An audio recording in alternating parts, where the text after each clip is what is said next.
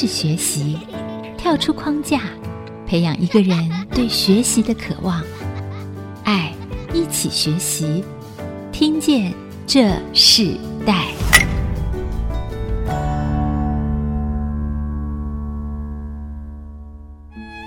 听众朋友，大家好，这里是 IC 之音竹科广播 FM 九七点五，听见这时代的节目，我是主持人郭兰玉，很高兴在空中跟大家见面。我是一个资深的媒体人。听见这时代的这个节目呢，是一个学习的节目。在生命中，我们看见很多人因为不同的生命环境、不同的管道、不同的成长，他们在经历了不同的学习方式。所以在听见这时代的节目里头，每一集就是一个生命学习的教材。我自己是一个媒体工作者。工作了三十年的时间，我从报纸、杂志、电视到广播这样子学习的经验里头，我自己最大的学习就是我在寻找真相的这个过程中，慢慢的明白真理，然后看见了媒体的价值。在这个媒体的价值里头，我发现真正真理最大的价值，就是在寻找所有的学习管道里头，那个生命中的互动、生命中的影响。还有生命中的学习的交集，是我觉得最宝贵的一个经验，所以很高兴今天在听见这世代的这个节目跟大家见面。我们知道不同的学习管道中，每个人学习的故事是不一样的，每一个人的身份、专业、经历都可以是一个学习的管道。那今天在节目里头呢，我们知道在这个时代学习的关键字里头，当我说出这个字的时候，大家说：“哦，对，这确实这是这个时代常用的字，就是网红。”那我们今天请了一个在明星科技大学二年级的学生，他也是一个网红大学生哦，在他的生命中有一个很奇妙的一个学习的方式。那我们特别邀请他来到我们的节目的现场，他自己在他的社群的平台上经营就有十万个粉丝，在现在的这个网红的平台里头，可能不是最多的。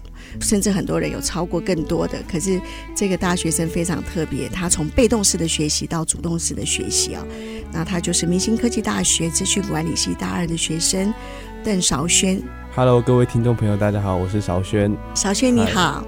那其实我们看到这个网红社群平台，他们开始在这个时代盛行的时候，其实很多很多都是像你这么年轻的。我们可以在这个节目开始的时候，先请你跟听众朋友分享，网红到底是什么？其实我自己也不太敢讲自己网红，网红就是有点是在当我在网络上的观看次数啊，或者是我的作品被很多人喜欢之后，然后慢慢也有朋友开始叫我，哎，网红网红。呃，网红其实就是说在网络上的红人之类的。嗯，可是那时候你选择的这个自媒体就是从网络上的方式嘛？对。所以第一次听到人家称呼你网红的时候是什么样的感觉？当然一开始是有点，哎，好像有点开心。可是后来就会觉得说自己有时候会觉得好像不够好，还是怎样，会觉得有点不配这个词这样子。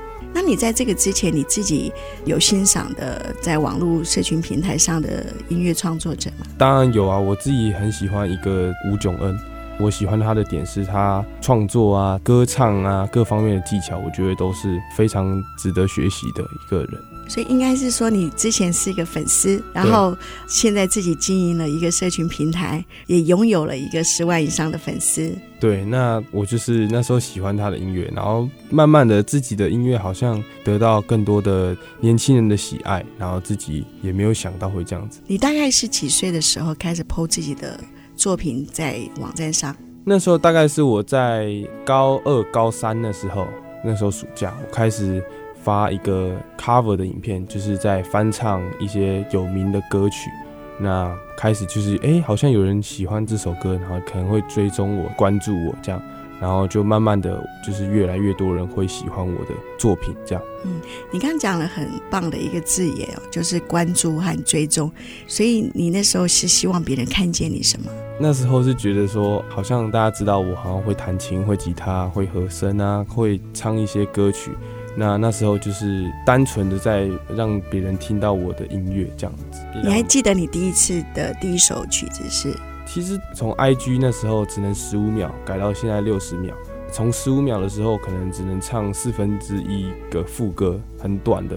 那后面到一分钟的时候，我们可能开始发比较长一整段副歌的部分。那有一部在暑假的时候发的一部叫周兴哲的《你好不好》。从那那部影片开始，就是开始慢慢的有一些人来关注这样。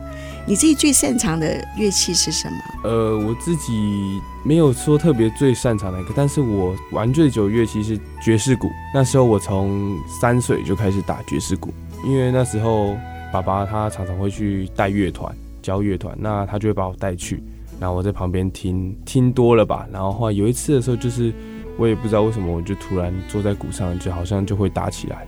哦，所以其实是一个从很小的年纪哦，所以你因为受父亲的影响，因为父亲是自己也带乐团嘛，对，他自己也是玩音乐的一个，玩音乐的一个，所以你你就在这个环境中，那你自己从小就喜欢学习音乐嘛？我非常喜欢打鼓，可是也是因为我好像打鼓这个天分吧，然后爸爸妈妈觉得我应该更多的音乐装备，所以就逼我去学了古典钢琴以及小提琴。后来就我觉得就很反抗啊，因为要看着那个谱，然后这样弹，我觉得越学越不开心，就越觉得烦，越来越对音乐感到有点没有那么有兴趣，就感觉很烦，被逼着的感觉。然后到什么时候你才发现，其实在这个音乐中，你可以找到从被动学习到主动学习的过程？后来是有一次一个表演的关系，然后爸爸他愿意教我吉他，那那时候我学吉他大概才九岁，那时候三年级。就从和弦开始慢慢刷起，然后后来到后面，哎，好像越来越有成就感，越来越好玩。渐渐的，我才是把吉他的概念呢、才去用在钢琴上，然后才去练习钢琴，然后开始对音乐有更多的兴趣。当你产生兴趣之后，你有没有发现你的学习再也不一样了？对，当然就是从可能被爸爸妈妈逼着要弹半小时的钢琴才能去玩电脑，那时候还会偷偷去上厕所拖时间，就是很不喜欢那个练习古典钢琴。到后面我自己会一个人弹弹弹，弹了一小时、两小时的钢琴，或者是弹吉他、唱歌，就是很开心。从心态的改变，然后我让我对音乐重新有了热忱。那你几岁开始创作？其实从那时候很喜欢音乐，那时候九岁、十岁，那三四年级就。开始会弹着吉他，哼着自己的旋律，然后唱着自己想说出来的一些心情。从那时候开始，就是会慢慢的创作，可是就是很随性，已经没有留到现在。那时候有开始想要说自己成为一个音乐创作者吗？那时候比较没有，那时候就是把音乐当成一个兴趣，然后自己写写歌，开开心心的这样而已。年轻的时候，我那时候其实是想梦想当一个篮球员啊，梦想当一个篮球员。那时候你喜欢打篮球？对，我那时候整天参加篮球队啊，或者是去打篮球啊，跟朋友一起这样。很喜欢、嗯。那你自己花在音乐的时间的比重，如果说一天的时间大概是多少？那时候放学回家的时候，可能会弹个钢琴，弹个一小时左右，然后其他时间就是在学校或者是准备读书啊，或者是打篮球上。我那时候非常喜欢打篮球。那父亲原本管教的孩子或是期待孩子的方式是不一样的。他原本希望你学古典钢琴，学古典音乐，然后到他看到你自己喜欢上音乐，他有没有很开心啊？应该是有啦。当然，就是像我妈有时候在煮菜的时候，因为我们钢琴弹的时候其实是听得到的，然后他就会觉得哦，这首歌好好听哦。就是他可能会从逼迫，哎，那个手给我抬起来，然后到后面就是说，哎，这好好听哦，你怎么弹的？你可不可以教我一点点啊，或什么的？可能至于妈妈觉得很开心这样，嗯，所以音乐和运动其实是你自己在这个。成长的过程中里头最喜欢的两样事情啊、哦，可是后来你不是选择在社群网站上 PO 你打球的英姿嘛？你是选择了音乐创作这个部分，对，然后成为在这个社群网站上你开了一个这个频道。所以当你开了这个频道之后，你选择的是从 cover 的歌曲开始，对，然后慢慢在网络上让人家看见你的作品啊。其实你刚刚说到关注和寻求，在刚刚，所以当你开始被关注的时候，你希望他有一个什么样的一个目标？我只是那时候，因为有很多跟我们一样在做音乐，我那时候可能没有他们的粉丝来得多。那我那时候 po，哎，好像有好多人来追踪，然后再 po 又有更多人来追踪。那时候只想要一直让粉丝更多，也没有想到一个止境的，或者是说以后要干嘛，就是只是一个单纯的，好像让自己的影片然后更多人看，更多人关注而已。嗯，好，那我们稍微休息一下啊，我们的节目先进行到这里。那在下一段部分，我们要请我们的这个网红大学生邓韶轩来分享他在这个网络平台里头，他成为一个音乐创作者，也成为一个拥有十万粉丝以上的这个管理者。那我们在下一段要请他跟我们分享，在这个过程里头，他经历一个什么样的事情？因为我们知道，其实在这个网络上的平台的关注者。跟我们一般其他传统的媒体是不一样的，他们非常直接，反应很快速。无论是直接的赞美的话语，或是批评的话语，其实对这个很多经营网络的频道的人哦，他们都会有一个不一样的感受。那我们等会下一段来分享这个，我们稍后回来。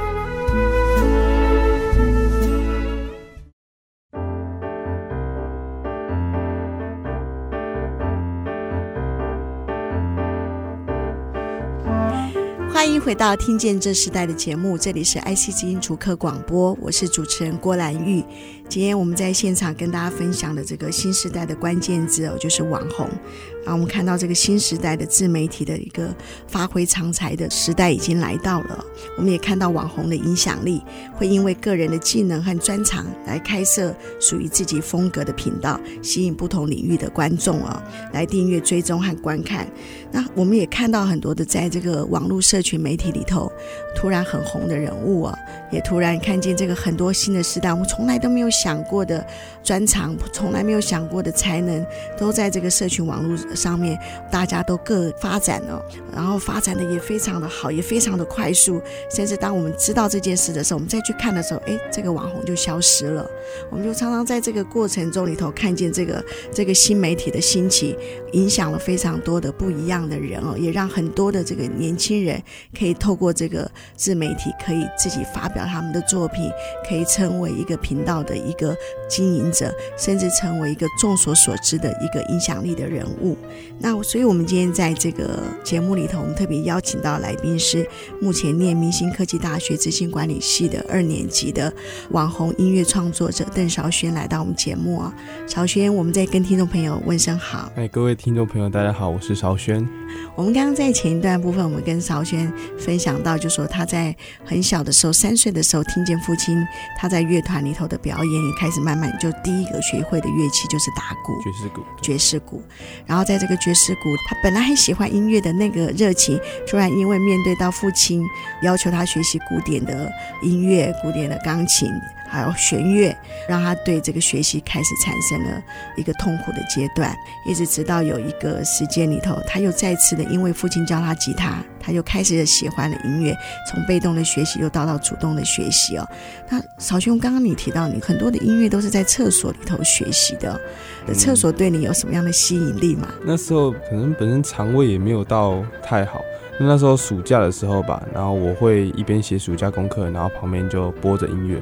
然后这时候，因为我家里可能有好几把吉他，然后旁边就会放着一把爸爸的民谣吉他来，可能手写酸了之后，然后拿来弹一弹。那另外，我常常会去厕所，它旁边我会放一把爸爸送给我的旅行吉他，比较小把。那那时候可能就是上比较久，或者是比较常去上，因为肚子的关系，然后我就会在上厕所的时候一边弹着吉他，就是练习，然后可能偶尔哼哼歌啊，然后唱唱歌这样子。就是在那个比较特别的一个学习的经验，这让我很多想到很多科技创业者，他们在车库里头创业，嗯、所以其实邓韶轩是在他家的厕所里头开始创作音乐啊。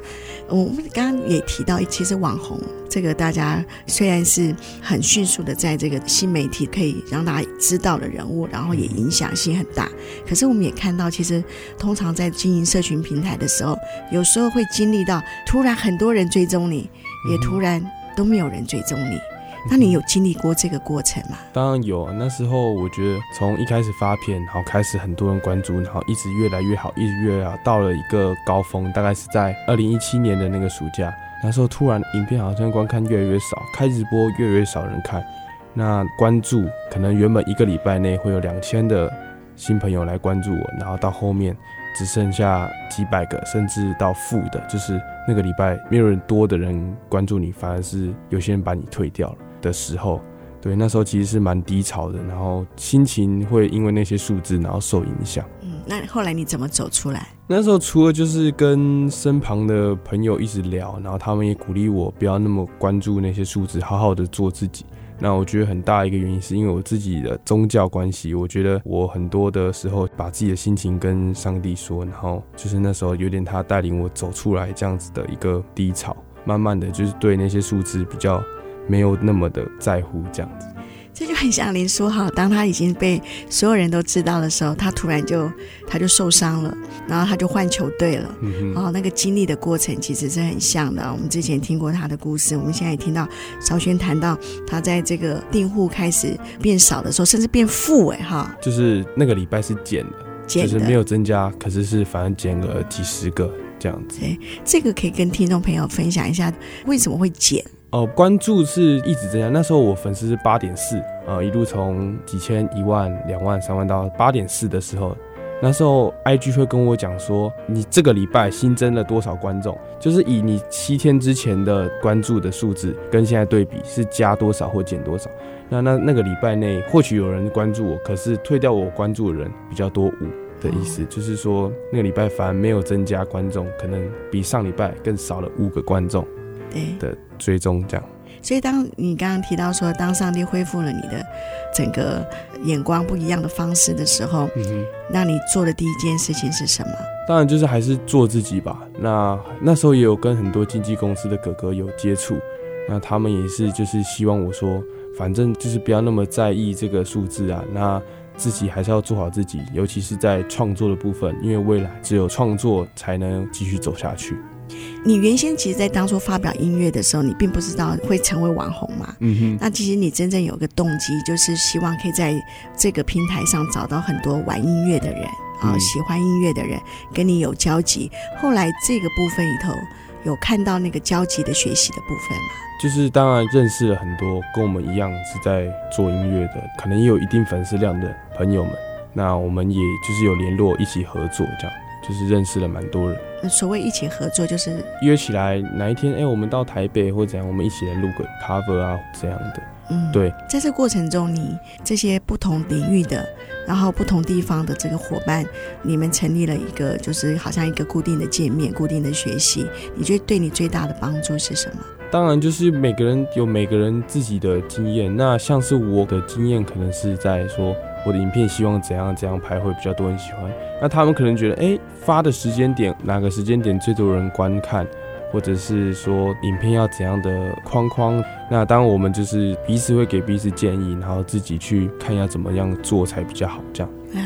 所以你从原来的 cover 到自己创作的这样子的一个过程，对不对？对。对，然后我知道你好像为你自己二十岁的生日有做了一首歌曲，是自己创作的。对，那是我之前写，大概是大一的时候，大概十八、十九岁那时候，然后我一直没有去录制，然后一直到十九岁的那时候暑假，刚好有个很好的兄弟，他是摄影团队，那我们就是想说，哎，我们来合作，我就赶快把这个音乐把它。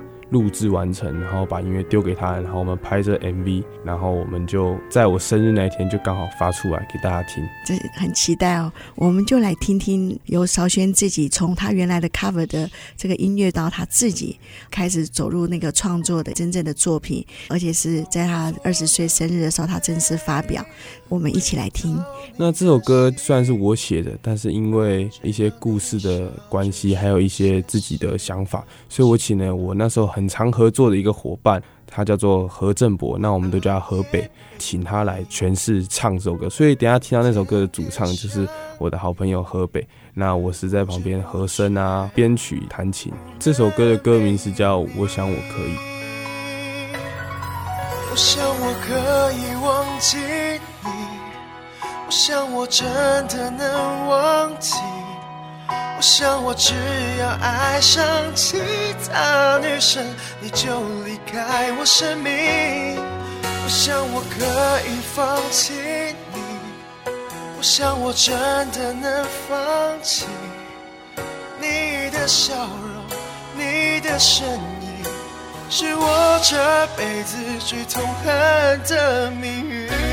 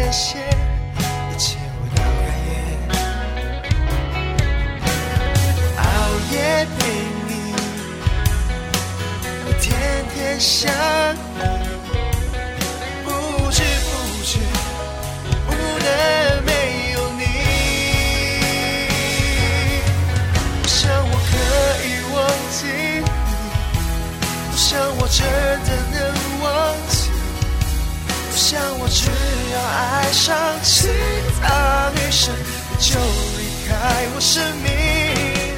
我想，我可以放弃你，我想我真的能放弃你。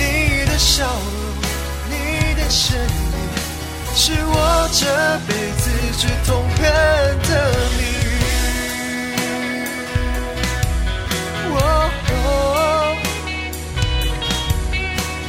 想，我想忘记你。No no no no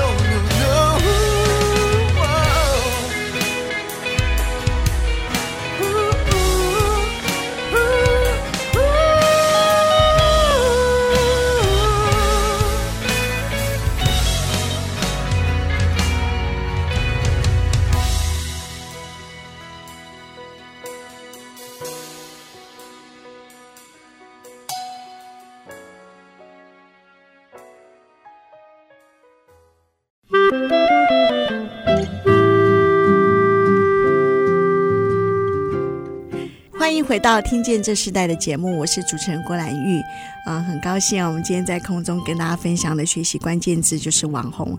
那我们今天邀请到的来宾就是我们刚刚所听到那个这么好听的歌《我想我可以》的创作者邓韶轩。韶轩，我们在刚听到了你的创作，我们觉得你是一个在音乐上非常有热情的人，然后你也真的去实践了。你不但实践，你还推广哦，因为网红其实就是推广。那在这个推广过程中，你面临了很多的挑战。那我们要讲到一个最实际的部分，因为你现在是大二的学生，念明星科技大学资讯管理系，但是你不是选择音乐，你是选择了资管。哦，原因就是因为我那时候想说，我高中都已经自己在花莲读两年，然后我就想说，大学的时候多陪陪家人，在新竹住家里这样。那也是因为还是有另外一条的出路，可以让我去学习，让我未来有更好的机会。所以其实现在的这个新时代的这个年轻人跟我们过去想的不一样。我们以为他们不会去考量那个收入的日子，其实他们还是很现实啊。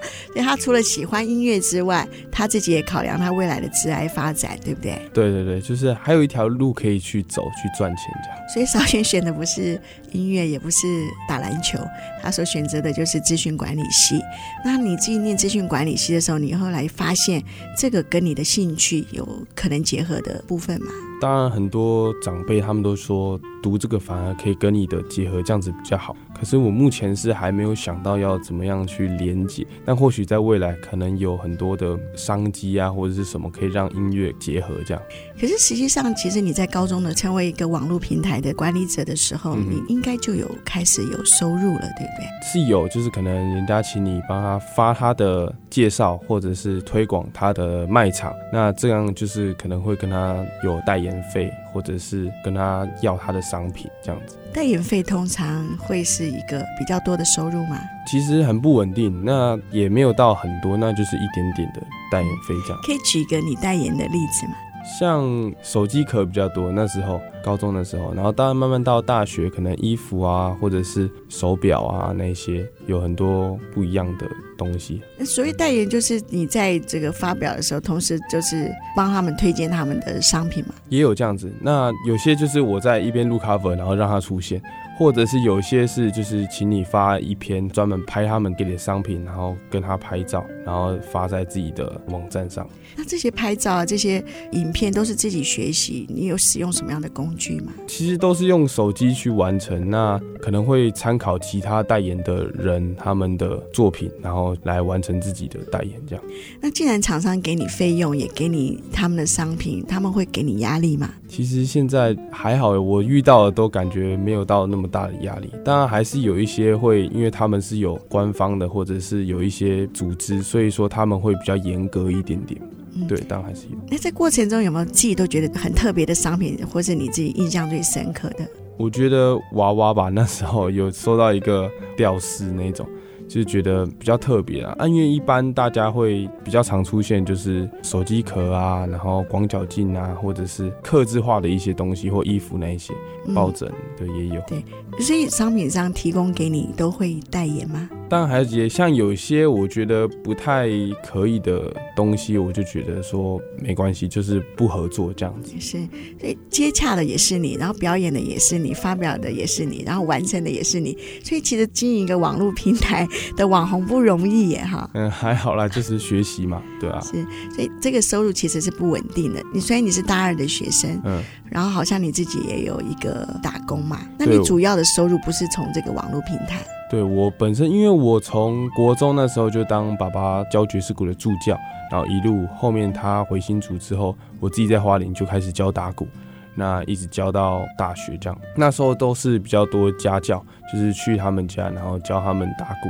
那大学的时候，我又在新竹幼儿园教他们的小孩子打鼓这样子。嗯，那这个教学的过程中，你有没有学习到什么不一样的体验？哦，其实我那时候教成人跟教孩子，其实本来就不太一样。他们有时候会累，会想要闹，会想要，但我要去适应，然后去用别的方式去吸引他们。比如说，有时候要买糖果啊，或怎样去吸引他们的注意力，让他们有想要专注学习的那个动力。好，所以你不是用你的技术，是用糖果，都有啦，还是都有。小朋友大概多大的？年纪哦，都要小一以上，小一以上，国小一年级到六年级。那太小，其实真的连大鼓都踩不到，就比较困难。嗯，其实我们今天分享的时候，你有提到说，在你生命中启动你第一个乐器就是打鼓。嗯啊、哦，那你在自己打鼓到教学，打鼓带给你什么样的一个感受啊？当初其实就是自己在打的时候，跟在乐团的时候，其实我觉得打鼓很享受，就是又有点出很大的力气，然后就是那种感觉，然后身体有动起来那样，就是很投入在音乐那种感觉。自己就是特别对鼓有特别的喜好，然后就会觉得打鼓很开心，然后很帅之类的。嗯。那后面到教学就会变成，因为教的东西当然都是以基础的为主，那自主的练习那些更新的东西，当然就比较少打。可是就是比较着重在于说基本的，然后去教学。嗯，但这是也是你最重要的一个收入哈。对，目前就不用跟父母拿钱，自己已经可以养活自己了，这是很棒的。可是无论是在音乐的创作，或者在教学的部分里头，你毕竟还是一个大二的学生。对，哦，这会影响到学业吗？呃，我觉得就像有些人也会去打工，反正我花更少的时间，然后赚到差不多的薪水。那我觉得课业还是可以努力，那赚钱还是可以赚钱，就是分开的两种，不会互相影响。嗯。对，那除了这个部分以外，我们提到就是说，你其实你还有去参加一些代言或是活动，嗯，这个几率大吗？接出去的表演多，就是常常会因为粉丝的人数啊，或者是知名度，然后被找去很多学校的校园演唱会，或者是各地的表演。那你第一次参加演唱会，你的心情是如何？很开心吧，就是因为我自己在接触这块之前，就是很常表演的，因为跟着爸爸他们到处表演。可是当自己接表演，自己去活动中的时候，当然自己就觉得很兴奋吧，自己好像离自己的目标越来越近。你的目标是，就是让更多人听到我的音乐，就是好像更多人能够知道我。所以你其实还是会期待你自己的作品可以一个正式的发表，对，甚至录制 CD，对，啊，到出片这样子。好，我们希望他这个梦想可以实现。那我们在这一段。我也很想听听韶轩哦，他在这个打鼓的那个音乐是怎么呈现的？因为他自己也是喜欢运动的人。我听到他打鼓，发现他喜欢节奏，好、嗯、喜欢韵律的感觉。那我们来听一段你自己的 solo 好吗？呃，我有一段比较特别的是，那时候我为了让自己的影片更多的不一样，然后我录了一只手弹 keyboard，然后另外一只手打电子鼓，然后我想说就是让自己的影片有点不一样，所以。我放这一段是我那时候左手弹 keyboard，右手打电子鼓的影片的音乐。好，这听起来就是年轻人哈会做的事情哈。那我们就来听听这一段由邓韶轩他自己 solo 的鼓和琴的合奏的表演。我们稍后回来。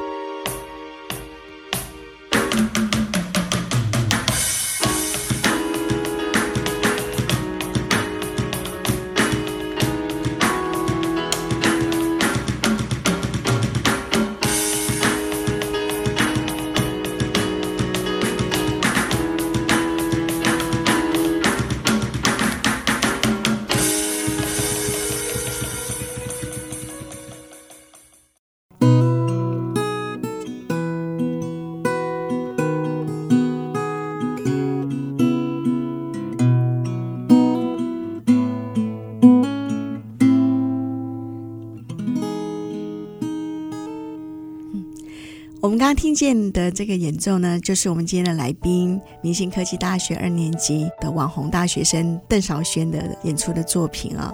少轩，我们在今天分享了很多的你的音乐创作，那我们是不是在最后一段部分，我们来分享一下，就是说在你这个音乐创作的过程里，然后你进入到这个网络的社群平台，然后让自己成为一个公众的人物。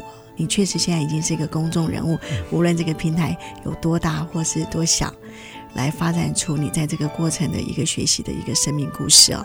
我们是不是也跟听众朋友分享，就是说，如果有人在收音机旁边的听众，他们想要尝试这个社群网络平台，也成为在网红里头的音乐创作者，你会给他一个什么样的建议呢？当然，我觉得就是在刚开始的时候，就是要有给观众一个不一样的感觉。像我当时候在 cover 的时候，我不只是自己的独特的音乐在里面，我还可能脸部的表情让大家觉得，哎、好像跟人家不一样，会让人家讨喜。就是用一些搞笑的方式啊，或者是比如说弹吉他，然后故意脸歪掉或怎样，让人家觉得说好像很有乐趣，去逗观众朋友，让他们可能开心，让他们笑这样子。所以要找到一个特殊性，对不对？对，那我觉得最重要那个特殊性是能够让人家觉得，哎、欸，你很有才，很厉害，或者是说让人家很喜欢你，可能会看着你的影片，然后一边笑这样子的感觉。而是影片一定要很好玩，就是要有这样的元素啊，或者是多方面的让人家喜欢你的影片。那后来你发现你做了什么样的呃效果是引起最大的回应？像我有一次，我记得我在 cover 一首歌的时候，我记得那时候的前奏的时候。我那阵子刚好在练肌肉，然后我弹前奏的时候，就是最后拨下去那一瞬间，我把右手的肌肉秀出来给大家看。可是后来下面留言就很多在讲，不是关于这首歌的评论，而是我当下的那个举动可能很好笑，就是逗乐观众了。所以其实网络社群平台也是一个媒体嘛，我们知道它是一个媒体，所以你必须要有一个特殊的点，让听众观众来回应你啊。嗯那在这个过程里头，我们刚刚在一前面一开始听到你弹奏的音乐，其实音乐的本身还是你最爱的。对，那我自己喜欢去改编，然后把一些 cover 的内容加上自己的音乐的元素，就是自己的东西。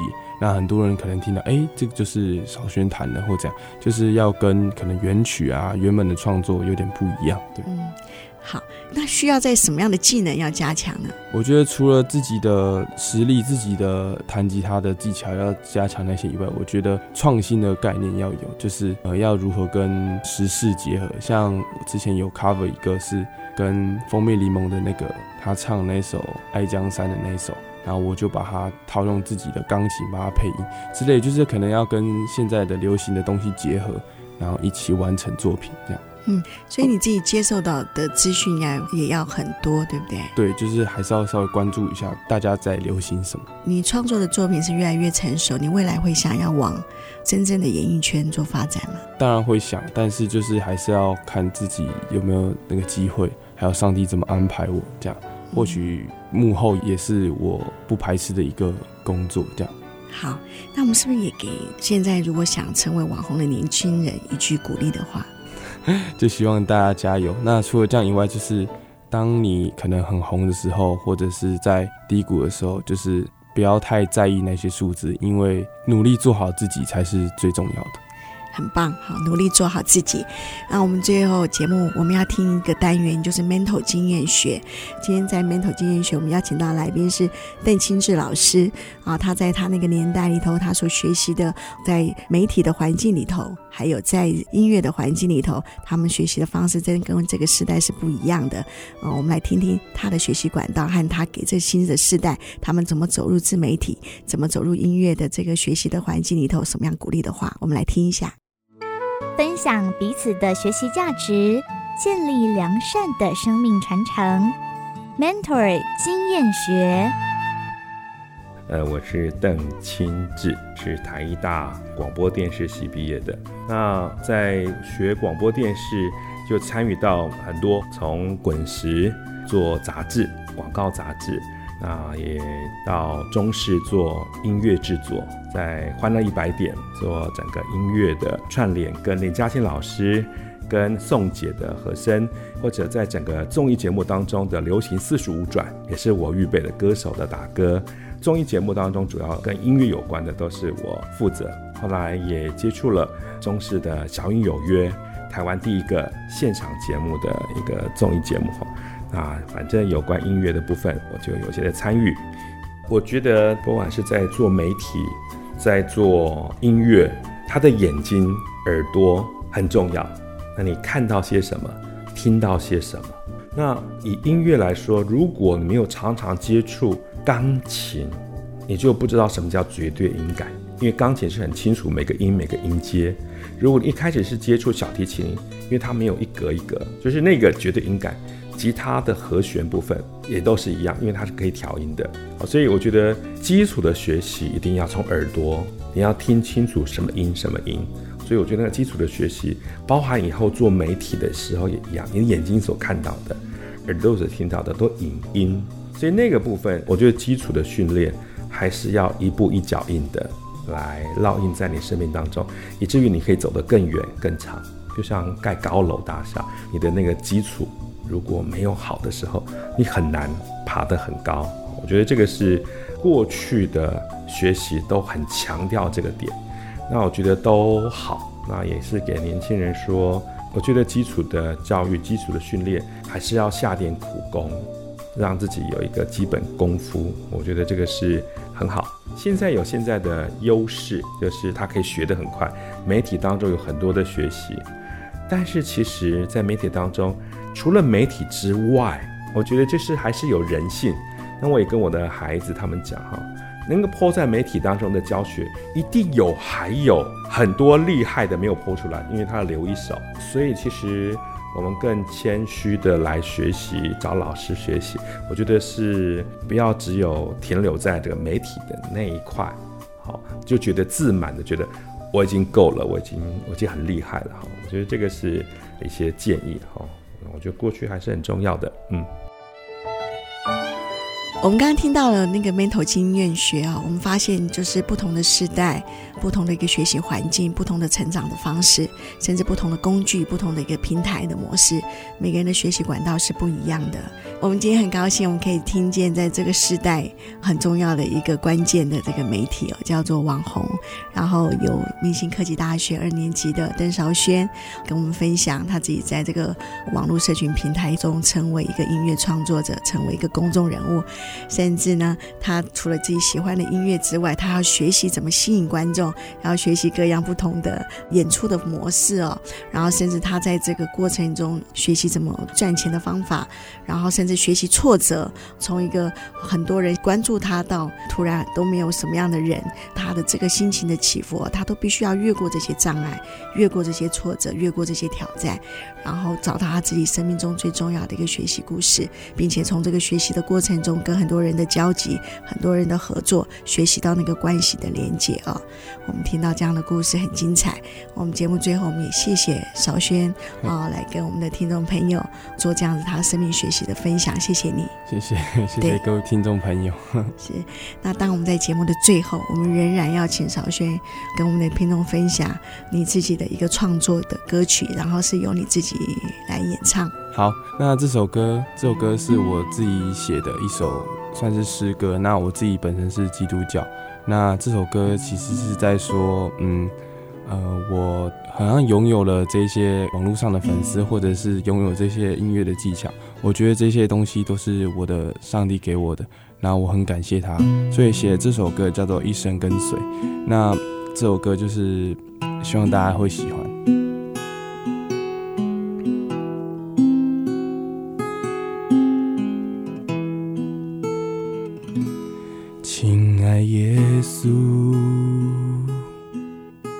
我渴慕你。渴慕你的慈爱与我同在，你心事直到万代，你爱我永不离开。我谦卑来到你面前，举起双手要向你歌唱，稣。我要用全心敬拜你，这一生若没有你，我会在哪里？耶稣，我还活的时候，我要献上生命。奉献一生跟随你，连接世代，超越差异，赋予建设邀请您，爱一起学习。